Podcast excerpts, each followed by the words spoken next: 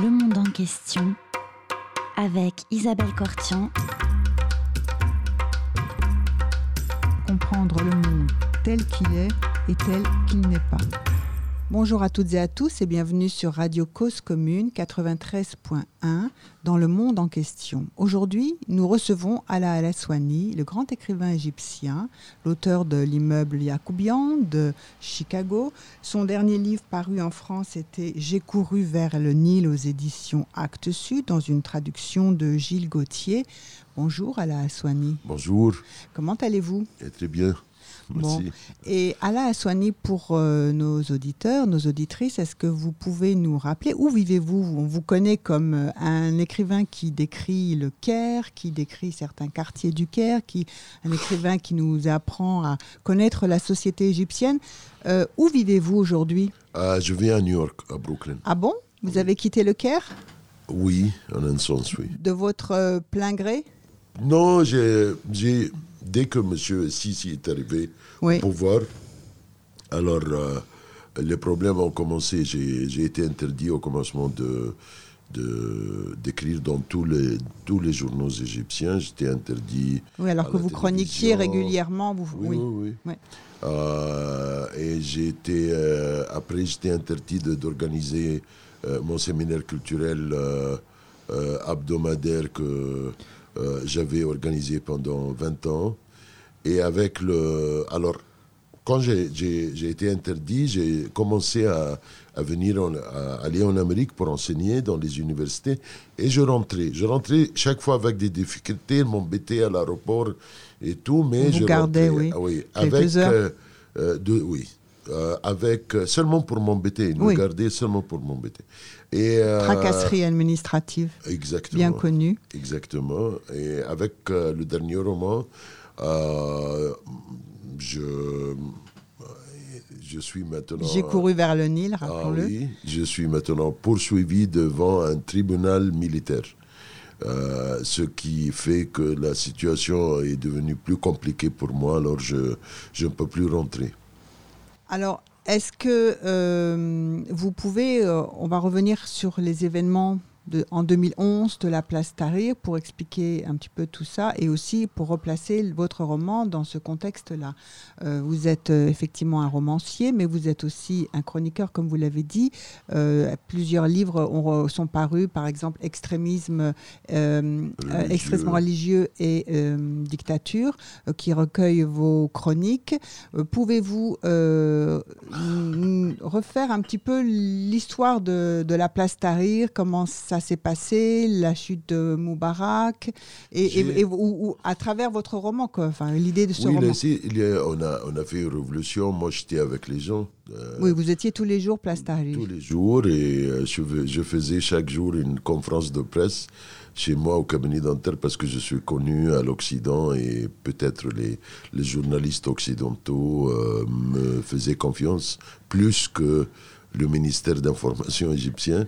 Alors, euh, je, je faisais mon devoir comme, euh, comme citoyen. Oui. Euh, et après, le problème en Égypte, c'est que dès 1952, on a été, nous les Égyptiens, coincés entre les militaires et les islamistes. 1952, c'est l'arrivée de Nasser. Exactement. C'était le coup d'État. De, de Oui. Nasser. C'est un coup d'État Oui. qui, a, qui, avait, euh, qui, qui a été soutenu euh, par le peuple, mais ça ne change pas le, le fait que c'est un coup d'État. Vous voyez Alors, euh, dès 1952, on a deux forces euh, et le cycle se répète. Et je pense que les deux forces ne sont pas démocratiques. de forces politiques entre lesquelles la société serait coincée, vous voulez dire, d'une Oui, part. les- et les islamistes et l'armée. D'accord. Et alors, l'armée est au pouvoir, il y a une force démocratique. L'armée utilise les islamistes contre les forces démocratiques à un, à, à- à un moment, euh, jusqu'à un moment, le- le- le- le- l'armée n'a plus besoin des islamistes. Oui. On met les islamistes en prison. Et après euh, un an, deux ans, on va prendre, on va inviter les islamistes au pouvoir autrefois. Nous sommes vraiment coincés. La, la révolution, on a essayé de trouver notre troisième voie.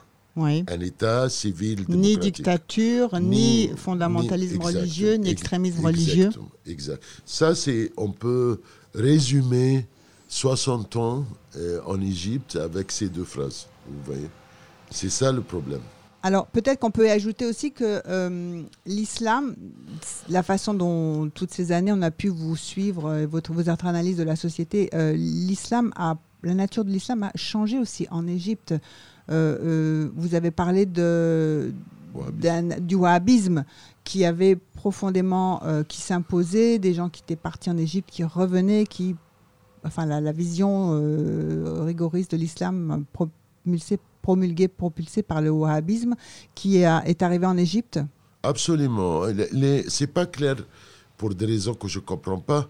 La différence, et c'est une différence euh, très importante entre musulmans et islamistes. Ouais. Les musulmans sont des musulmans, sont des Ouais. gens comme les autres, comme les juifs, comme les chrétiens, comme les. euh, ce Comme sont les coptes, comme les- oui. oui. comme les coptes. La religion, euh, c'est c'est quelque chose de personnel, si vous voulez. Ouais. Le- les- L'islam politique, l'islamiste, c'est quelqu'un qui croit en l'islam politique. Ça veut dire qu'il croit à l'État islamique. Et ça, c'est très dangereux.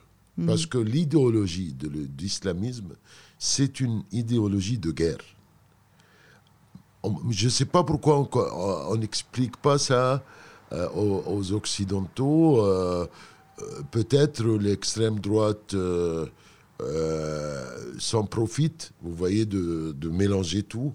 Mais vraiment, les musulmans ont été victimisés par les islamistes plus que les Occidentaux, vous voyez. Euh, alors, il y avait des attentats en Irak, en Iran, en- partout par les islamistes. Alors, cet islamisme hein, est le résultat du wahhabisme. Le wahhabisme, c'est l'interprétation la plus fermée, agressive de l'islam qui a, qui a été présentée et soutenue par l'argent du pétrole pendant 30 ans. Et les wahhabites peuvent, en 24 heures, n'importe quel wahhabite, il peut être violent. Parce que si la violence est un élément de l'interprétation wahhabite, ce qui n'est pas le cas avec les musulmans, vous voyez, les musulmans ne sont pas violents, mais les wahhabites, ils peuvent être violents.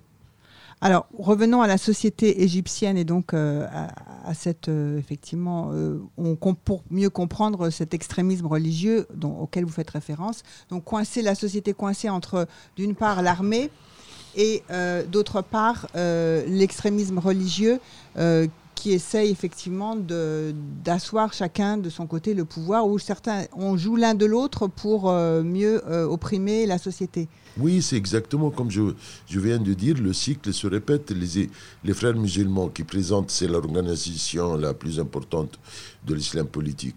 Ils ont soutenu tous les dictateurs égyptiens, sans aucune exception. Alors, on voit dans votre roman effectivement comment... euh, C'est a- exactement ce qui s'est passé. Vous voyez, ils ont soutenu le roi Fouad, le roi Farouk. Ils ont soutenu Nasser quand il était en train d'annuler la démocratie. Ils ont dit qu'on n'a plus besoin de la démocratie. Hein, Et après, ils ont soutenu Sadat à un moment donné, et après, ils l'ont tué. Ils ont soutenu, il y avait toujours une alliance avec euh, le régime de Moubarak. Alors, c'est ça le problème, c'est que euh, ce qu'on ne voit pas forcément à l'Occident, vous voyez, on ne comprend pas exactement euh, ce qui se passe en Égypte. Alors, euh, revenons place Tahrir, si vous voulez bien. Vous y étiez tous les jours et vous teniez votre chronique, euh, votre point presse sur, euh, au moment des événements. Euh, racontez au départ, sur la place euh, Tahrir, il y a des intellectuels essentiellement. Vous étiez vous-même euh, engagé euh, dans le mouvement Kifaya. Euh, on va le rappeler peut-être ce que c'était. Le mouvement Kifaya. Le ça mouvement rien, c'était euh, 2003, et c'était euh, euh, des, des, des intellectuels qui ont décidé de dire kifaya, kifaya, euh, ça veut dire en arabe ça suffit. Oui. Et ça suffit pourquoi? Parce qu'on s'est rendu compte que M. Moubarak, après 30 ans au pouvoir, il veut pousser son, Son fils, fils, au Gamal. pouvoir. Mhm. Et c'était trop pour nous. Vous voyez Alors on a commencé par Kefaya. Kefaya n'était pas populaire au commencement. Ouais. On a été, euh, comme d'habitude, on a été accusés d'être des agents, je ne sais pas quoi, ces bêtises, des agents CIA, euh, Mossad, euh, Iran et tout. Et, mais après, non, Kefaya a joué un rôle majeur à- en préparant l'Égypte pour la révolution. Ouais. Hein, pas, pas nécessairement dans le. Parce que avant la révolution, Kifaya a, é- a évolué. On a fait une autre, un autre mouvement qui est la- la- l'Assemblée nationale pour, chan- pour changement. Pour le changement. Oui. Et donc, au départ, euh, Place avant le 25 octobre, c'est ça Avant le 25 janvier. jan- 25 janvier, pardon. Euh, donc, il y a des petits groupes d'intellectuels qui se réunissent. Et puis, euh, comment ça se passe que tout d'un coup, il y a une mobilisation massive qui se fait et tout d'un coup, on voit 50 000, 80 000 Oui, mais il y a toujours quelque chose qu'on ne peut pas expliquer Ouais. dans, le, dans, le, dans le phénomène de la révolution. Parce que tout ce qui euh, appartient à la vie, tout ce qui est lié à la vie, il y a toujours un élément, ce qui est normal, c'est l'élément le plus important, c'est euh, on ne peut pas expliquer. C'est la même chose. La révolution, c'est comme une histoire d'amour. C'est comme écrire un roman, vous voyez. La- la- moi, j'enseigne euh, euh, écriture Oui. créative en Amérique. Et je commence pour mes étudiants par dire que, avec tous ces cours que vous allez faire, l'élément le plus important en écriture, je ne peux, pas- je peux pas expliquer. Et personne ne peut expliquer. Alors, qu'est-ce qui fait qu'au au commencement, on était. Qui fait, on faisait des, des manifestations de 100 personnes. Ouais. Excusez-moi. Les gens se moquaient de nous. Mhm. Qu'est-ce que vous voulez? On veut que, oui, euh, euh, euh, on veut que Moubarak euh, démissionne. Ouais. Alors les gens riaient. Mhm. Ah, Qu'est-ce qui s'est passé le 25 janvier? On a tout d'un coup, on a, j'ai vu des millions d'Égyptiens. Alors ça, on peut pas l'expliquer. On essaye de comprendre, mais mais c'est vraiment inexplicable. Comment tout d'un coup ils sont sortis dans Exact. la, Et dans que- la et rue, comment comment, ils ont vaincu la comment peur? tout d'un coup on, on tombe amoureux de, de quelqu'un? Et comment tout d'un coup euh, je, je, ça ça m'est arrivé plusieurs fois j'essaye d'écrire un roman et je ne peux pas écrire une seule page. Et tout d'un coup j'écris un chapitre comme si quelqu'un est en train de, de dicter le roman. Il y a toujours ça vous voyez Mais alors donc, euh, qu'est-ce qui s'est passé Euh, c'est, ce grand rassemblement, euh, cette espèce de communion des esprits, ces gens qui se sont retrouvés, qui venaient de différentes classes sociales, ils, ont, ils, ont, ils ont vécu un moment exceptionnel. Est-ce que vous pouvez en parler? Oui, c'est un, une expérience pour moi inoubliable. Utilisé, avant la Révolution, j'ai écrit le terme peuple Oui. des milliers de fois. Mais je me suis rendu compte pendant la Révolution que j'ai jamais, j'avais jamais compris le peuple. La première fois que j'ai compris le peuple, c'était durant la, la- C'est-à-dire que le peuple ne devient, n'est plus une abstraction? Exactement. J'ai vécu avec le peuple. Quand je dis peuple, maintenant, je comprends de quoi il s'agit. Oui. Vous vivez à la place Tahrir Mhm. euh, avec au minimum millions de personnes. Oui. On partage tout. On partage le, le repas, l'eau, euh, les chansons. Et, et, euh, et ils, ils nous tuent. Il y avait des, des snipers Oui. qui nous tuaient. hein. Mais les gens, euh, les gens étaient incroyablement courageux. Parce que c'est le peuple, ce n'est plus l'individuel. Donc un, un- un- un collectif, un, sen- un sentiment d'une appartenance à quelque chose. Absolument. Et euh, aussi, euh, il y a le moment où on- les gens ont, ensemble ont conscience qu'ils ont vaincu la peur, parce que quand on parle de dictature, euh, c'est quand même... oui, c'est ça, c'est euh, ça que la barrière. dictature ou l'oppression, Oui, c'est faire peur aux gens et les, les obliger à aller travailler, rentrer. Absolument. C'est ça qui fait la révolution. C'est qu'on est, on est capable à un moment donné de dépasser la, la, la barrière de peur. La, dic- la dictature, c'est quoi? C'est la, c'est la barrière de peur. Je, je viens de finir un, un livre sur la dictature qui va apparaître, qui va euh, sortir en anglais à Londres, peut-être la semaine prochaine, et après ça va sortir en France chez Actes Sud toujours, parce que quand je finis un roman, je ne peux pas finir un roman pour, pour commencer un autre, c'est impossible. Je dois, j'ai besoin. Il faut toujours- un temps entre chaque histoire d'amour. Exactement. Exactement. Alors j'ai fait ce, c'est, euh, euh, ce, ce livre sur la dictature et j'ai trouvé ce que vous euh, venez de dire que il s'agit de la barrière de peur.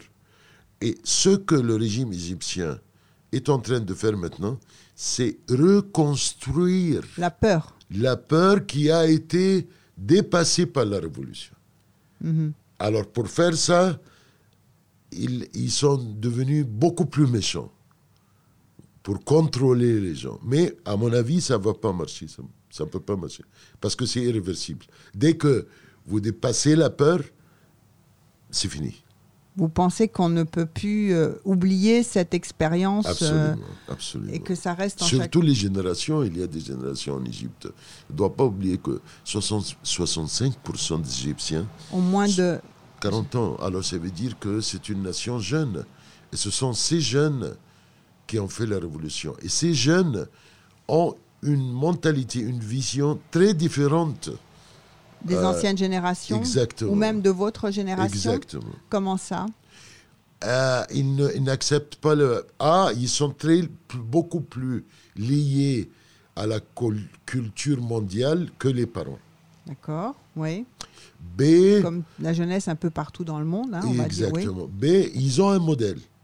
hein, et ils n'acceptent pas les compromis et ils ne pensent pas à trouver une solution individuelle. C'est exactement ce que les parents faisaient. C'est, je, je vis dans une dictature, je suis très mal payé, alors je- j'essaye, au lieu de essayer de se, de, de, de se débarrasser de la dictature, Mhm. j'essaie de trouver un contrat de travail dans un pays de Golfe. Comme ça, je, je vais trouver ma solution individuelle. Les jeunes ne font pas ça. C'est notre pays, le message des jeunes sur notre pays. On doit changer ce pays. On est absolument préparé pour payer le prix de changement. Et on va changer ce pays maintenant. Donc il y a de l'espoir. Absolument. Moi, je suis optimiste. hein. Je suis très optimiste. Malgré le fait que ah, les gens, les- mes lecteurs disent que parfois dans mes romans, ça, c'est pas vraiment, il n'y a pas beaucoup d'optimisme chez mes personnages. C'est pas moi. hein. Le personnage, c'est pas moi. Ça, On va en parler tout oui. à l'heure, oui, oui, oui, de vos personnages. Mais alors donc, on vous reproche que vos personnages sont non, plus pas pessimistes que reproché, vous pas reproché. Mais euh, ils disent que euh, c'est fini. Il y, a, il y a des personnages dans mon dernier roman qui disent Ouais. que c'est fini. Le contraire de mon opinion. Ouais. Par Oui. exemple, la jeune Asma, Oui, oui, la disent que jeune c'est fini. Fini. qui finalement, après avoir fait la Exactement, révolution, après s'être battue, Oui, oui, elle, est, oui. elle décide de Je, quitter. non, je ne veux, pas- je veux pas parler trop de ce qui s'est Ouais. passé dans le roman pour garder, Ah oui, pour garder euh, quelque chose pour les lecteurs. Mais euh, c'est très important de, de, de- de comprendre que le personnage n'est pas le romancier. Ouais. Je, parfois, plusieurs fois, souvent, je présente des personnages avec lesquels je ne suis pas d'accord du tout. Mais Ah bah le oui. personnage parle Parce que les, les lecteurs qui ont déjà lu euh, vos livres ou ceux qui vont le lire, voilà, c'est toujours des romans chorales, polyphoniques. Il y a plusieurs personnages et de toute façon, vous arrivez à créer un univers à chaque fois. C'est-à-dire qu'on voit très bien qu'il n'y a pas une vision uniforme de la réalité, Exactement. mais qu'on essaye par euh, différentes voies et différentes approches de comprendre ce qui se passe. Exactement. Le personnage doit être un personnage vivant et, et pour être vivant comme personnage, il doit parler, il doit présenter ses opinions à lui et pas mes, mes opinions. Oui. Alors la plupart de mes personnages disent des choses avec lesquelles je ne suis pas d'accord. Mais je, je donne, je donne à mes personnages le droit de s'exprimer. Oui, ils ont pris un peu leur indépendance, mais ça n'empêche pas le tribunal Exactement. militaire de porter plainte contre vous Oui, et parce qu'ils ne voient, pas la- partir. ils voient pas la différence. voyez. Ah, d'accord. Ah, ils ne voient pas le- le- le- le- le- les militaires qui ont fait ce, ce tribunal, ce procès militaire contre moi, ils ne comprennent pas la différence entre fiction et réalité. Ils ne comprennent pas la différence entre les personnages et l'auteur. L'idée que la fiction, c'est la réalité plus l'imaginaire, c'est trop compliqué pour eux. Vous voyez Vous avez écrit ce livre, alors vous êtes responsable de toutes les opinions dans le livre. Donc ça montre aussi comment un livre ou un auteur peut faire peur. Absolument, c'est incroyable. Vous voyez euh, il, il m'embêtait tout le temps dans, euh, à l'aéroport, mais ils ont trouvé un livre. Une fois, un livre de, euh, de, Camus. J'enseignais Camus en Amérique. Alors l'officier devait écrire un rapport. Alors il m'a dit qu'est-ce que c'est que ce monsieur? J'ai dit écoutez, c'est un, écrivain français, mais je vous assure, je vous assure qu'il n'est pas contre le président ici. Alors il m'a dit euh, vous l'avez rencontré? Et j'ai dit non, je n'ai pas rencontré, j'aurais aimé. Il a dit pourquoi? J'ai dit parce qu'il est mort en 1960. vous voyez. Euh, alors il a, il a, pris le livre, il, devait, il devait écrire un rapport, vous voyez. Celui, un livre fait peur à, une dictature militaire qui a tout. Oui, qui contrôle. Qui a les médias, qui a l'armée, la police. Vous voyez, un livre de Camus. Mhm. Oui, avec. Euh, alors, euh, la, le contrôle de la société par les médias aussi, bon, vous en parlez aussi de, de, votre livre. En fait, euh, l'opposition se trouvait vraiment toute seule, enfin, dans la rue, sans, sans, sans télévision, euh, on a voulu la salir. Est-ce que euh, vous pouvez parler de ça aussi? Oui, on a commencé. Cette foule qui on a commencé par monopoliser les médias, par euh, annuler. Il y avait un peu, je ne dirais pas une liberté d'expression parce que c'est un terme de changement démocratique. On n'avait pas la démocratie, mais on avait un peu le, la, liberté de bavardage, si vous voulez. Ah, la, formule euh, sous Moubarak était écrivez ce que vous voulez, moi je fais ce que je veux. Mhm. Maintenant, ça n'existe plus. Ils ont monopolisé les médias. Oui, on va peut-être, excusez-moi, une juste, euh, vous avez quand même été soumis à une censure à l'époque de Moubarak avec énormément de difficultés pour publier vos livres jusqu'à l'immeuble Yacoubian. toujours des problèmes. Toujours. Toujours, avec tous les présidents, avec toutes les, tous les régimes. Oui, 90, on vous refuse la publication, 94 aussi, 98, enfin jusqu'à l'immeuble Yacoubian. De toute façon, c'est la première fois qu'une petite maison d'édition prend le courage euh, de publier quelque chose et tout d'un coup, c'est un succès, un grand succès. Et euh, pendant longtemps, on a pensé que ce succès planétaire que connaissait euh, l'immeuble Yacoubian et les autres livres à la suite pouvait vous protéger. Mais finalement. Non, mais ça m'a protégé pendant, des années, quelques, quelques temps, si vous voulez. Mais à un moment donné, ce, n'est plus vrai. Hein. On peut faire ce qu'on veut. Et aussi le fait que le régime égyptien est soutenu, est soutenu par Trump et soutenu par la plupart des gouvernements occidentaux. Alors, chaque fois qu'il reçoit un soutien occidental, il y a de plus en plus de victimes. De plus en plus de victimes et de plus en plus de répression. Exactement. Vous voyez euh, Alors ça, c'est un point très important. Euh, c'est que le soutien occidental mm. compte. Oui. Qui fragilise euh, encore plus. Absolument, parce que qu'est-ce que vous allez faire? Moi, je suis le dictateur, je suis en train de, de mettre tout le monde en prison, de, vous voyez, de, vous, vous comme, euh, comme des, des, des, des, politiciens occidentaux, qu'est-ce que vous allez faire? Quelques mots? Quelques mots? C'est bien, dites ce que vous voulez. La Sonny, je vais vous proposer une pause musicale. Lorsque vous écrivez, vous écoutez de la musique? J'écoute euh, ou bien Moukhalsoum ou bien Edith Piaf. Et c'est quelque chose que euh, j'ai beaucoup essayé de comprendre pourquoi. Je ne peux pas vraiment, pour écrire, je dois écouter ou Piaf ou Moukhalsoum. Et j'ai trouvé, je pense que c'est lié à, à, ma culture, à moi. Parce que Quand j'avais 4 ans, j'ai appris le français et l'arabe au même jour. Alors je suis, j'ai les deux sur moi. Alors Piaf représente la culture française, Oum Kalsoum représente la culture arabe. Alors commençons par écouter Oum Kalsoum.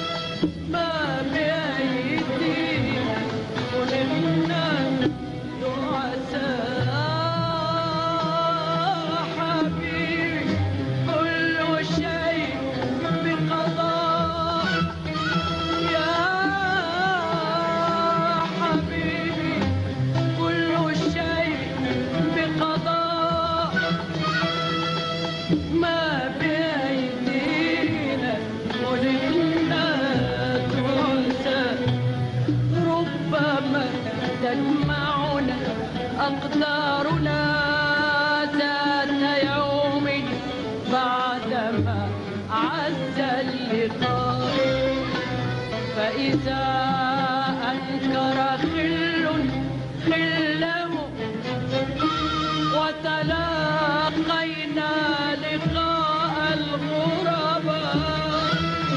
ومضى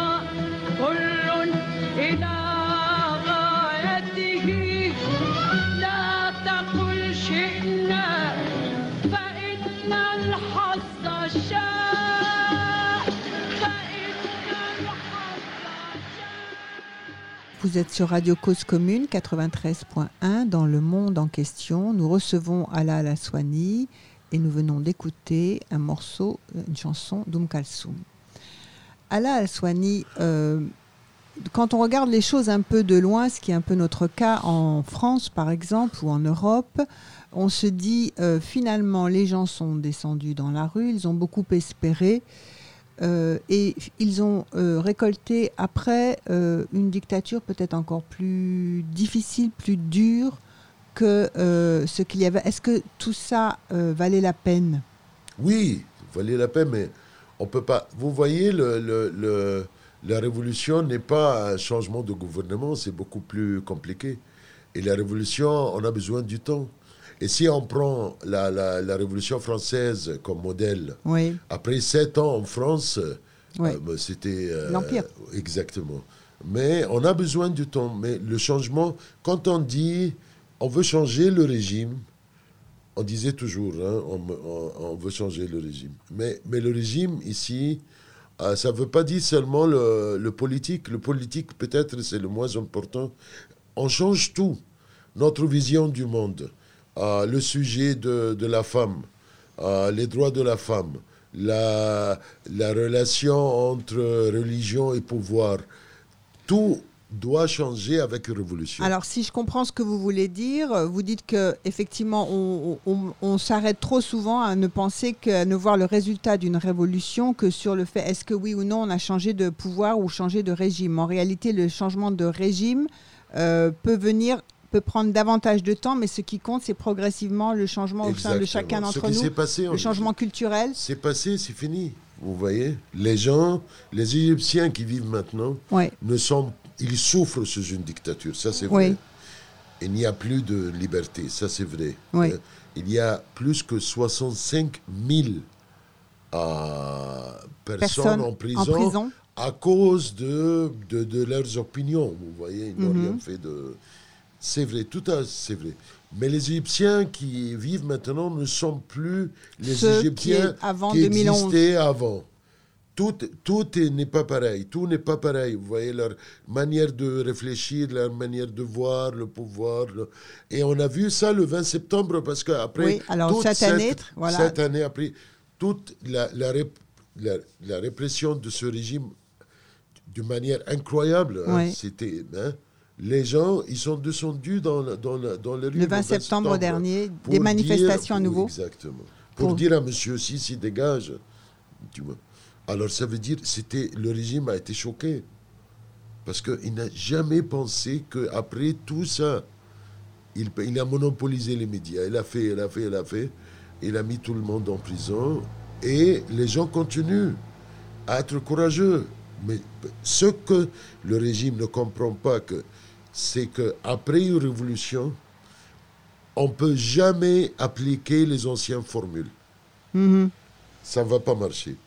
D'accord, mais apparemment, ils essayent de réappliquer l'ancienne formule et le 20 exactement ce septembre, surprise. Exactement. Alors parlons des changements de, de la société. Euh, on va commencer peut-être par ce qui a le plus euh, marqué les esprits, l'énorme participation des femmes à ces manifestations, Place Tahrir, euh, et la façon dont effectivement le pouvoir a voulu aussi euh, euh, les utiliser, les manipuler, les tests de virginité qu'il y a eu, ou les, tentatives de viol, etc. Est-ce que vous pouvez reparler de est-ce que les femmes, elles sont devenues plus visibles dans la société aujourd'hui? Est-ce que... Alala Swahili. Oui, oui.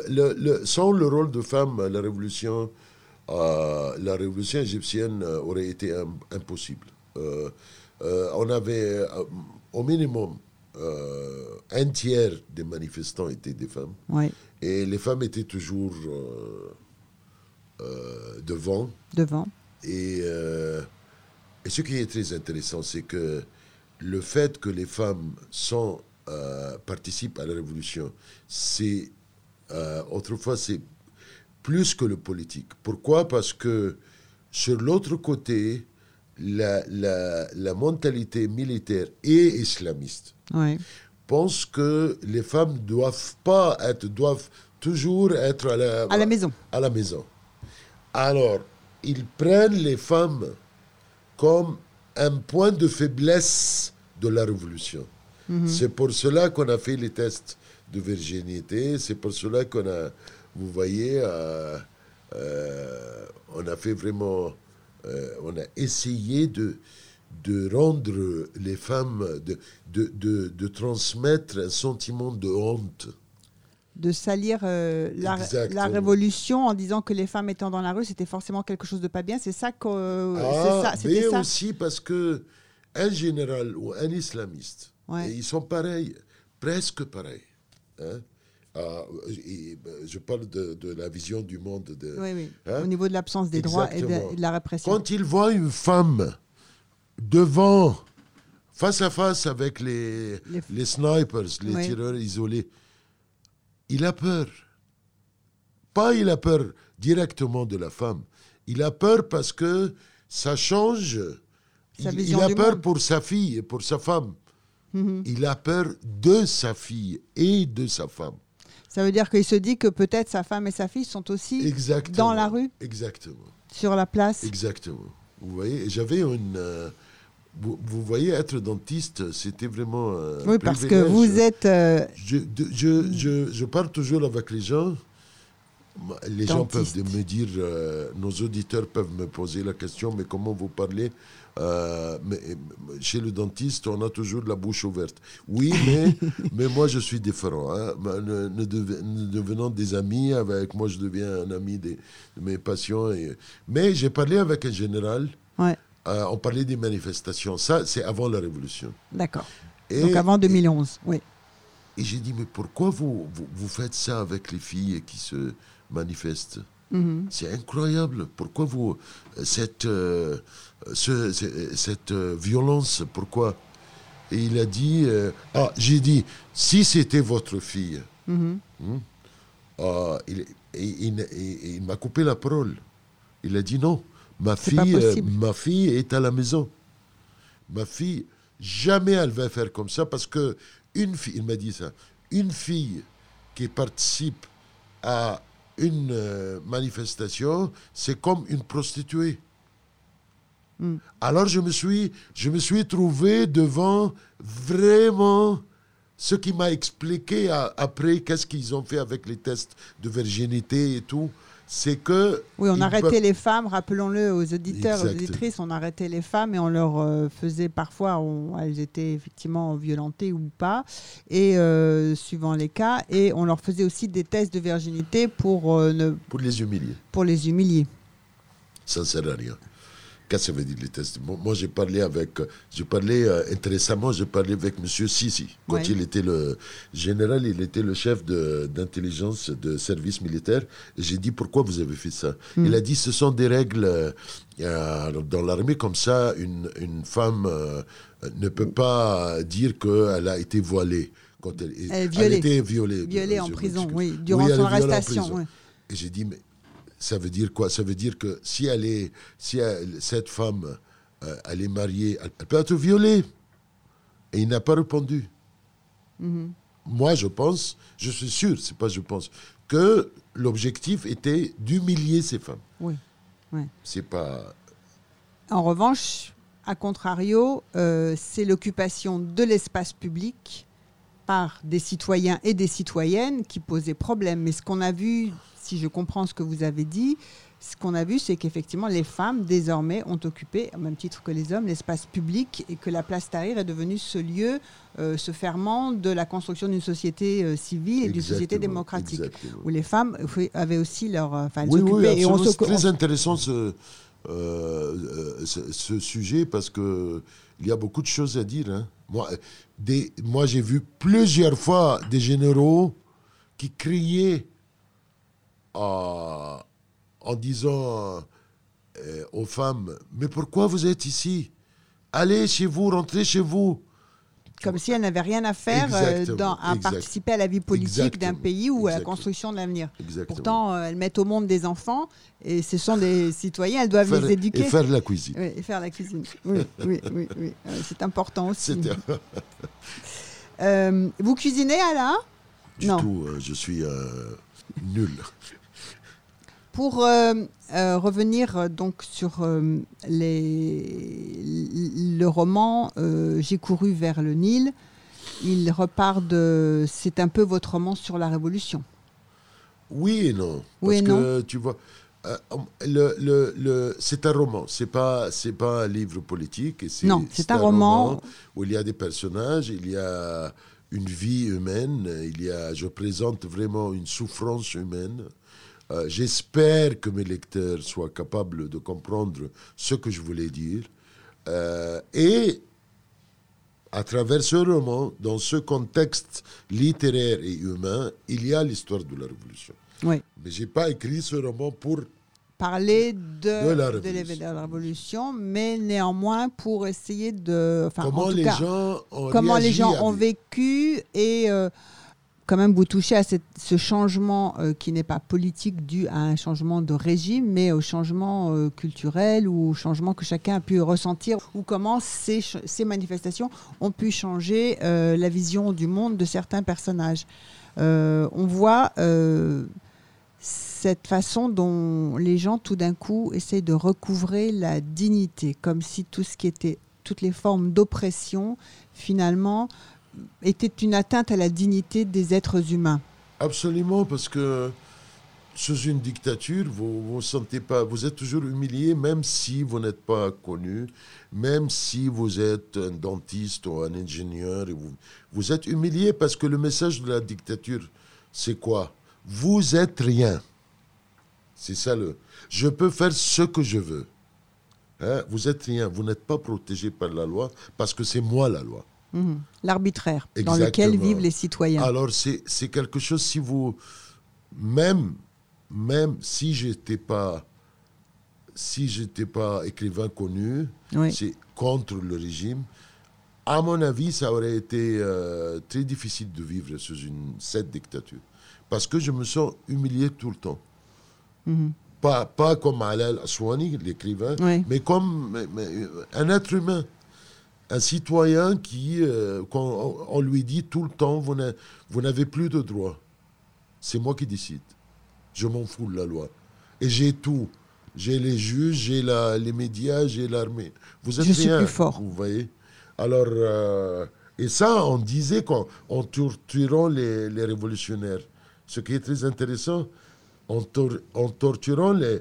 Quand ils ont torturé les révolutionnaires, Ouais. souvent ils disaient le, le, le, le mot rien. Tu n'es rien. Tu n'es rien, tu comprends maintenant? Tu n'es rien. Mhm. Tu vois, n'oublie pas, tu n'es rien. Alors, moi, parce que j'ai beaucoup de révolutionnaires m'ont raconté Ouais. ces histoires et, je, et vraiment, ça m'a ça m'a beaucoup intéressé que le mot rien était partout dans le. Hein, ce qui, les, les officiers en torturant disaient toujours n'oublie pas, tu es rien, rien, rien. C'est détruire, Oui, exactement. détruire, euh, et c'est le vrai enlever la message. part de C'est la l'humanité. vraie philosophie de la dictature. Mhm. Que moi, je suis tout, vous, vous êtes rien. Alain Aswani, vous avez dit que hum, vous aimiez écouter aussi Edith Piaf. Pourquoi Edith Piaf? Parce que euh, c'est une, euh, c'est vraiment une, une chanteuse euh, incroyable, une, une vraie artiste et une, une grande artiste aussi, qui a vécu, qui a vécu une souffrance incroyable. Oui. et qui a été capable, c'est ça qui compte, hein, qui était capable de transmettre cette souffrance en chantant. Vous Mhm. voyez, Piaf et À la fois de la transmettre et de la sublimer, enfin de la transcender, de la dépasser. exactement. Alors, quelque chose de beau. quand on, quand on, on écoute Piaf, il y a toujours euh, quelque chose de dramatique. Il y a toujours une souffrance humaine. Et une intensité. Une intensité. Euh, et même, vous, vous- tu connais que, tu, sais- tu sais que sa vie n'était pas facile Non. dès le commencement, hein, Non, avec jamais, euh, jamais, ce non. talent unique. Et, La euh, môme. Oui, elle, a- elle a beaucoup souffert. Et, euh, je trouve ça euh, vraiment, pour moi, j'aime beaucoup Piaf parce que aussi, ça, pour moi, ça présente euh, Paris. elle est très parisienne pour moi ouais. tu vois. Euh, moi, parce que j'adore Paris, alors peut-être j'adore Piaf parce que j'adore Paris, ou le contraire, ou les deux. Peut-être les deux. oui. Peut-être les deux. Oui. Peut-être les deux. Alors écoutons Piaf, La foule.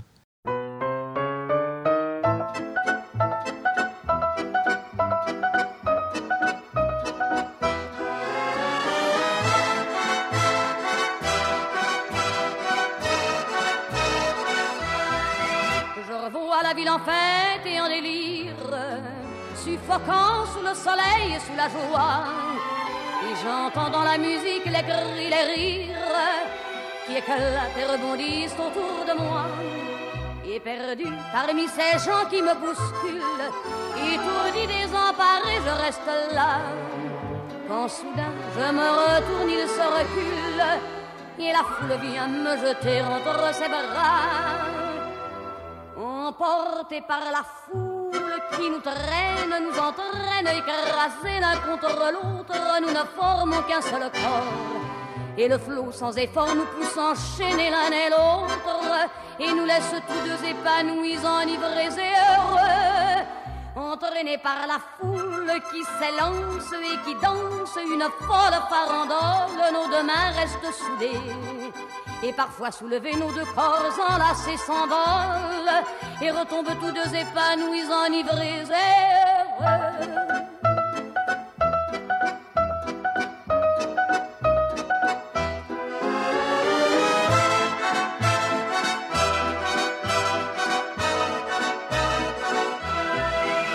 Et la joie qu'elle a poussée par son sourire me transperce et rejaillit au fond de mon âme.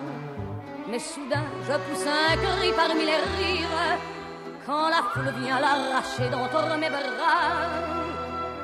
Emporté par la foule qui nous traîne, nous entraîne, nous éloigne l'un de l'autre, je lutte et je me débat. Mais le son de ma voix s'étouffe dans le rire des autres, et je crie de douleur, de fureur et de rage, et je pleure et traîné par la foule qui s'élance et qui danse une folle farandole, je suis emporté au loin. Et je crispe mes poings maudissant la foule qui me vole, l'homme qu'elle m'avait donné que je n'ai jamais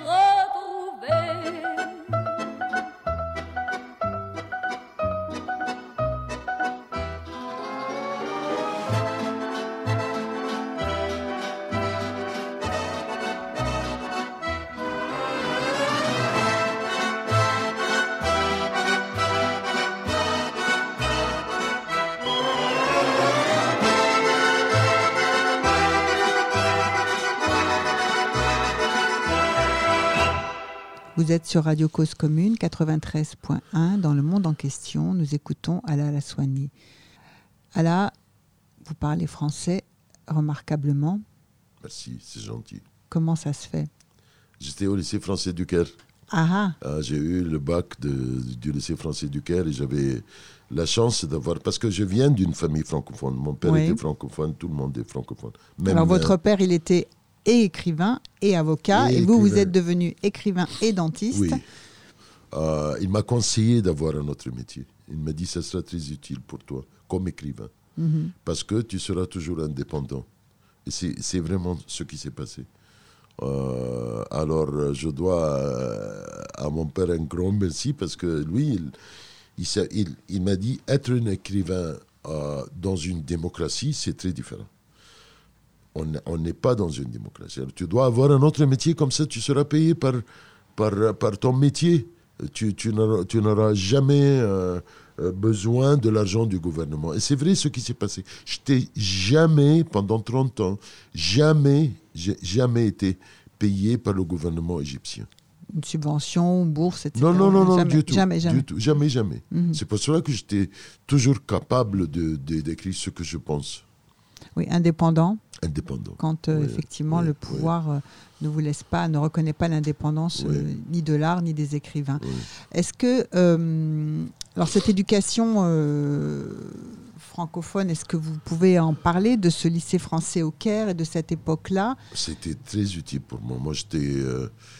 je pense que j'avais de la chance d'avoir cette éducation française parce que pour moi, le français. euh, moi, je parle français, anglais, espagnol et arabe. Mais je, je continue à croire, je crois vraiment que le français est plus, beaucoup plus qu'une langue. C'est pas question, le français, c'est pas question de, euh, de, de- de- d'un moyen de communication, c'est beaucoup plus. La- le français, pour moi, c'est une, c'est une culture, c'est une grande culture, c'est une vision du monde.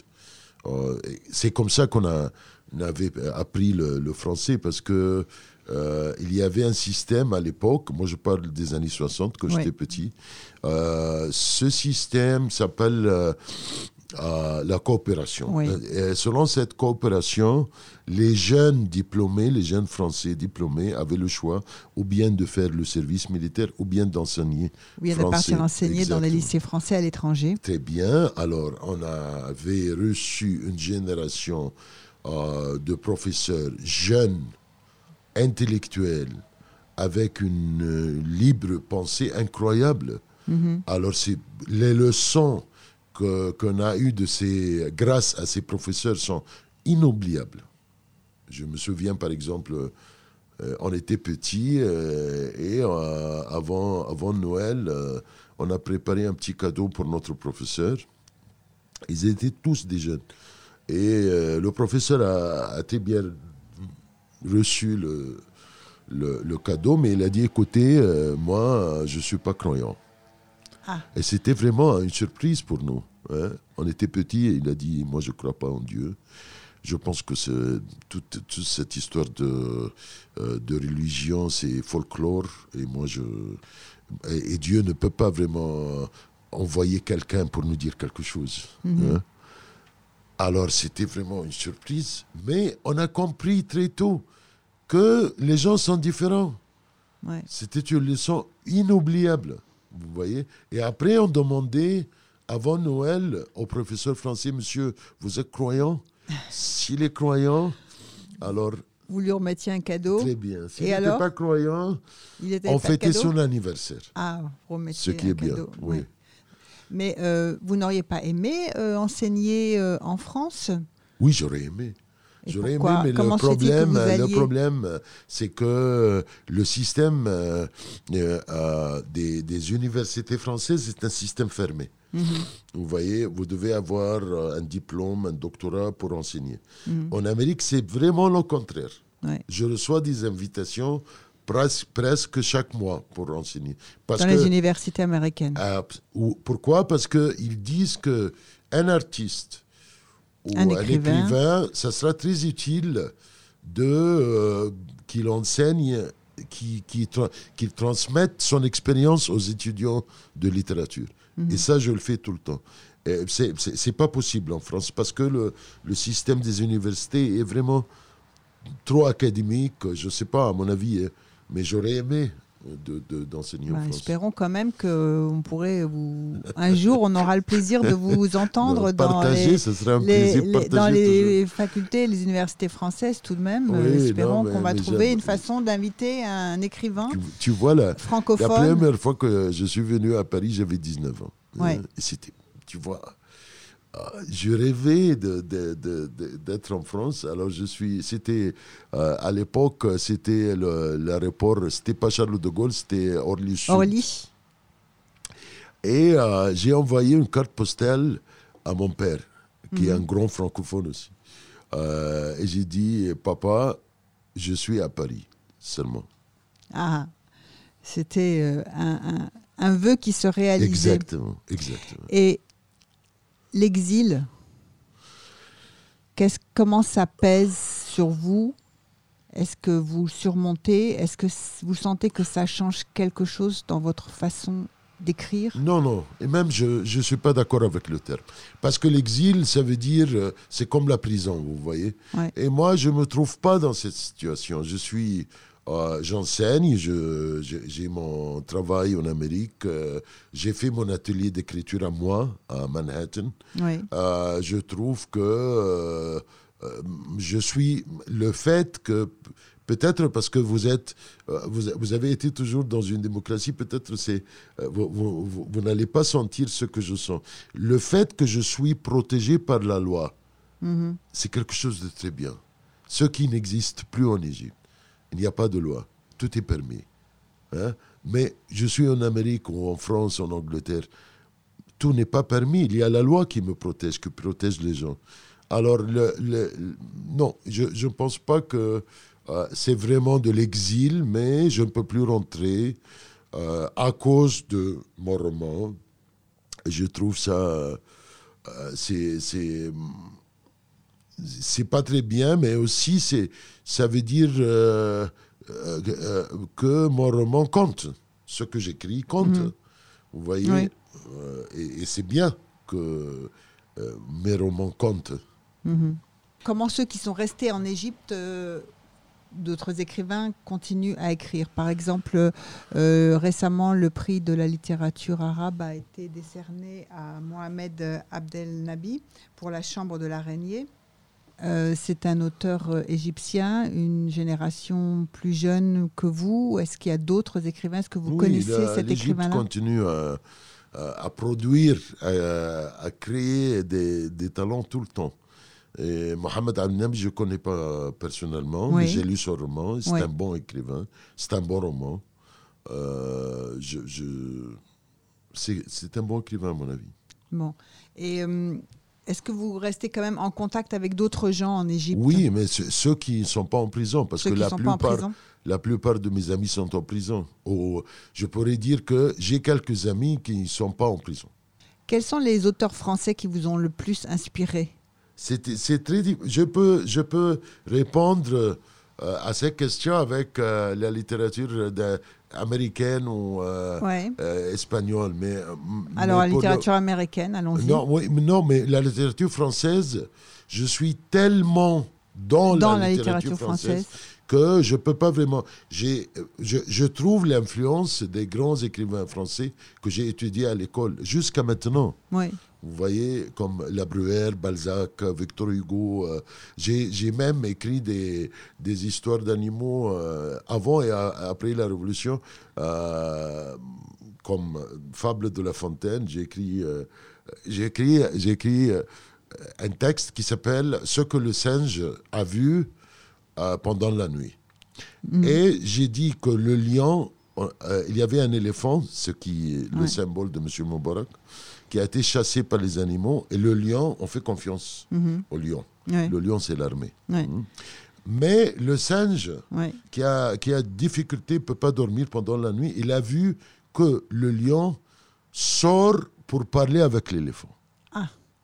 Alors, j'ai rencontré des généraux, j'ai rencontré, c'était M. Sissi, un autre général, et il m'a dit, euh, est-ce que vous, euh, vous faites confiance à l'armée? L'autre général s'appelle Hagazi. Euh, j'ai dit, euh, oui, mais ça dépend ce que vous allez faire avec la révolution. Il a dit, euh, écoutez, je vous dis que le lion ne va jamais parler avec l'éléphant. Parce qu'il a lu le texte, il a bien compris ce, que, ce que je voulais dire. Alors c'est l'influence de La Fontaine, ça. Ouais. Mais il y a aussi Balzac qui vous a beaucoup Oui, influencé. Un grand maître. Un grand maître.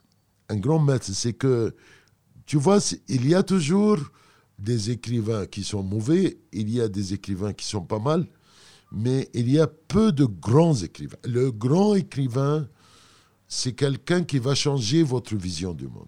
Mhm.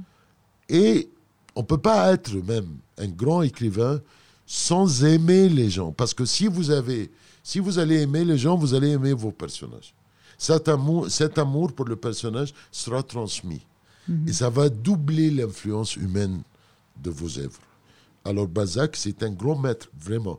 C'est c'est quelqu'un, Balzac et Dostoïevski, j'enseigne Dostoïevski, euh, Tchekhov, euh, la plupart, intéressamment, ça je peux comprendre comme quelqu'un qui vit en Amérique, la plupart des grands écrivains américains étaient contre culture, contre la culture américaine.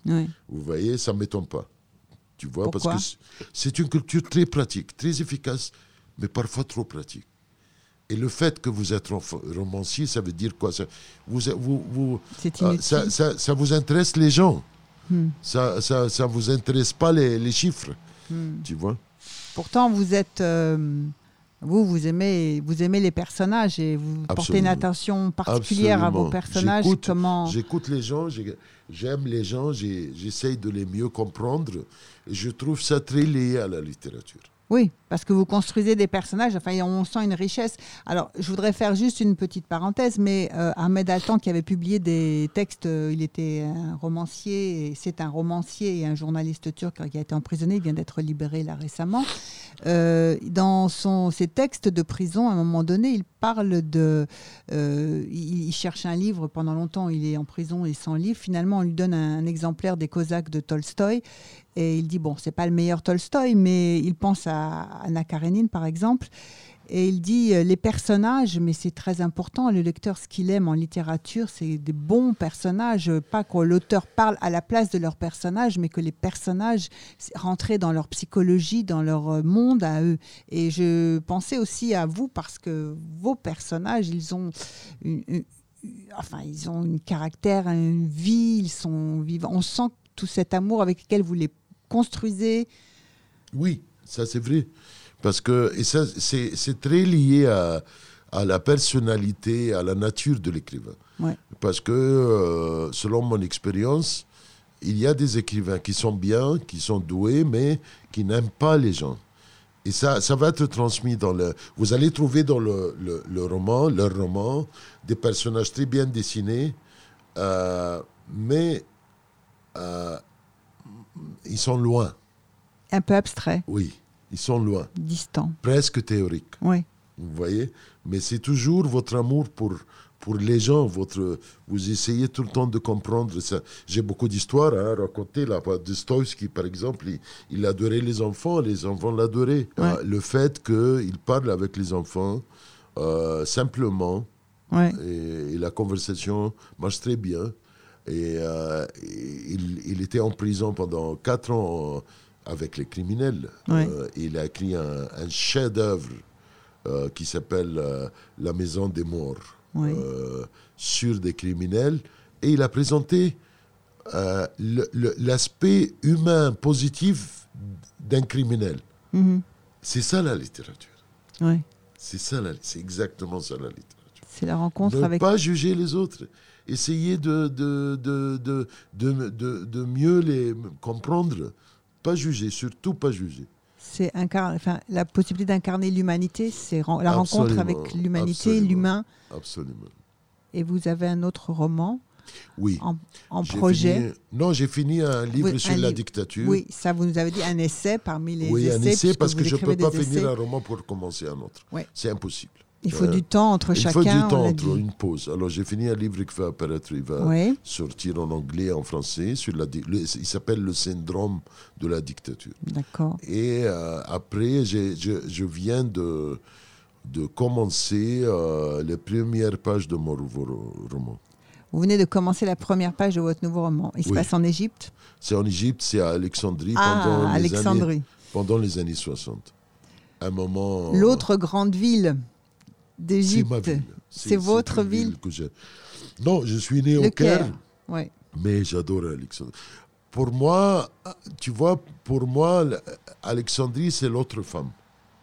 Tu vois, l'autre femme. Celle dont on rêve, celle avec qui on ne partage pas la vie, mais celle dont on rêve. Exactement. C'est, qui est toujours capable de, de, de, te donner ce que la première femme ne peut pas donner. Tu vois, alors ma, ma première femme, euh, mais je reste fidèle à ma femme. Hein, c'est un, oui, oui, c'est. ma première femme, c'est le Caire. La deuxième femme, c'est euh, c'est Alexandrie. Il y a, parce que je passais tout le temps, la, moitié de ma, euh, de, ma famille vient d'Alexandrie. Votre mère est originaire de. Alexandrie, mes oncles. Alors je passais l'été toujours à Alexandrie. Et je me suis rendu compte que euh, pendant les années 60, c'était un moment unique. La fin de, euh, de, de, la ville cosmopolite et le commencement d'une autre ville. Et c'est exactement ce C'est ce moment-là que vous... Exactement. Je suis en train de décrire. Tu vois, tout le monde a été chassé, malheureusement, par la dictature. Tous les, les Égyptiens d'origine européenne, les Juifs, Mhm. J'ai rencontré, j'étais euh, invité par une association très sympathique, une association des Juifs égyptiens en Amérique. Oui. Ils m'ont invité, euh, on a parlé. À New York? À New York, oui. à New York. Et c'est très bien. Ils sont mhm. très bien, ils sont vraiment adorables. Et ils m'ont raconté des histoires, comment ils ont quitté, ils ont été obligés de quitter euh, pendant, pendant les années 60. Et ça, ça me donne vraiment l'envie de. C'est exactement ce que j'essaye de, de, transmettre euh, la fin de la ville cosmopolite. Ouais. Tu vois Mais le Caire aussi était un peu cosmopolite. en quoi Alexandrie l'était plus encore? Oui, beaucoup plus. Oui. Parce qu'Alexandrie a été, par exemple, considérée par les Grecs, oui. c'est notre ville. Oui. Qui est le fondateur d'Alexandrie? c'est un grec. Non? Alors, par exemple, il y avait, les Grecs étaient partout, oui. oui. Il est, alors, Alexandrie était vraiment une ville méditerranéenne.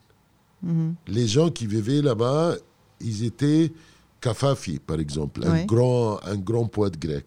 J'ai eu le, prix Kafafi par le gouvernement, euh, par le gouvernement grec. Mais lui, il a dit, moi, c'est ma ville. Il a refusé de, je suis pas. Oui, il, a refusé d'aller euh, en Grèce. il a dit non, c'est ma ville. Je hmm. suis né ici, je vais mourir ici. Hein. Alors, Alexandrie était vraiment comme l'Andalous en histoire. L'Andalous, c'était cette formule. Il y avait les Juifs, les musulmans, les chrétiens, tout ensemble. Vous hmm. voyez Alors, Alexandrie était comme ça. Et c'est un exemple très important de l'histoire humaine. Parce que ça nous apprend quelque chose que c'est possible. Oui. C'est possible qu'on soit ensemble. Que c'est possible et que c'est une richesse. Absolument. Quand vous allez, euh, euh, vous allez euh, dans, dans- il y a un magasin italien avec un magasin restaurant grec avec le, le maître d'hôtel qui est italien avec c'est possible qu'on soit ensemble comme des êtres humains alors ça, ça vraiment ça m'inspire ça m'a inspiré et j'ai commencé la, pre- la première page est pour nos auditeurs la première Ah. page dans un roman c'est l'étape la plus difficile La plus difficile. la plus difficile. Parce que vous pouvez essayer pendant des mois et des mois sans être capable d'écrire la première page. Dès vous écrivez, vous, vous écrivez la première page, c'est fini. Et après, Vous avez le roman à la main. et après, il faut combien de temps pour terminer le roman? Ah, ben, euh, un an, un an et demi. Hmm. Donc on va attendre en Oui. plus la traduction. c'est toujours Gilles Gauthier qui va vous traduire. Oui, oui, mon ami, un grand traducteur, Gilles Gauthier. Parce qu'il est romancier lui-même. Ouais. J'avais de la chance, je suis traduit en 37 langues. Oui. Et euh, je pense que Gilles, c'est le meilleur, vraiment. Mhm. C'est un, un maître, vraiment, de traduction littéraire. Parce que les la traduction littéraire, c'est beaucoup plus que le sens des mots. Mhm. Tu vois C'est être capable de reproduire le texte euh, en une autre langue. Ouais. Tu vois Alors, euh, et, et lui, il a commencé, il n'était pas. euh, c'est une histoire, hein, parce que lui, il n'était pas traducteur.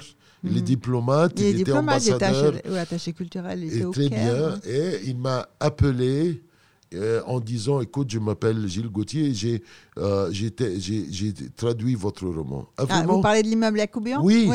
Ah oui, comme ça, tout seul. Comme il avait ça, tout d'un est-ce coup. que vous avez. Il est venu pour me voir Ouais. à mon cabinet dentaire et j'ai dit Est-ce que vous avez contacté euh, une maison de publication? Il a dit non. Moi, j'ai. j'ai- Donc, pour j'ai son traduit plaisir, il pour, mon plaisir.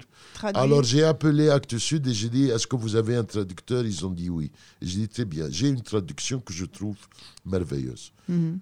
Oh, S'il vous plaît, lisez-la. Ah oui, en plus, euh, vous étiez euh, en mesure, effectivement, d'apprécier C'est un grand traducteur. le- la, la C'est traduction et le vraiment, français. c'est un grand traducteur. Non, parce que beaucoup d'auteurs ne connaissant pas les langues, euh, la langue Oui. euh, dans laquelle ils sont traduits Oui, peuvent oui, avoir des Oui, difficultés.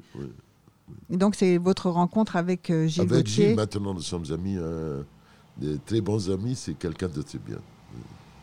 Eh bien, merci à la, à la Soigny de votre euh, Merci, merci. participation. Non, mais, mais Euh, nous très espérons vous retrouver Merci. très bientôt sur Radio Cause Commune et aussi nous espérons que vous trouverez la possibilité d'enseigner, de faire part de votre, votre talent et de, votre, de vos réflexions en France à des étudiants. Ça me fera Merci beaucoup. À très bientôt à la Soigny. Merci. Merci à tous Merci. et à bientôt pour une nouvelle émission.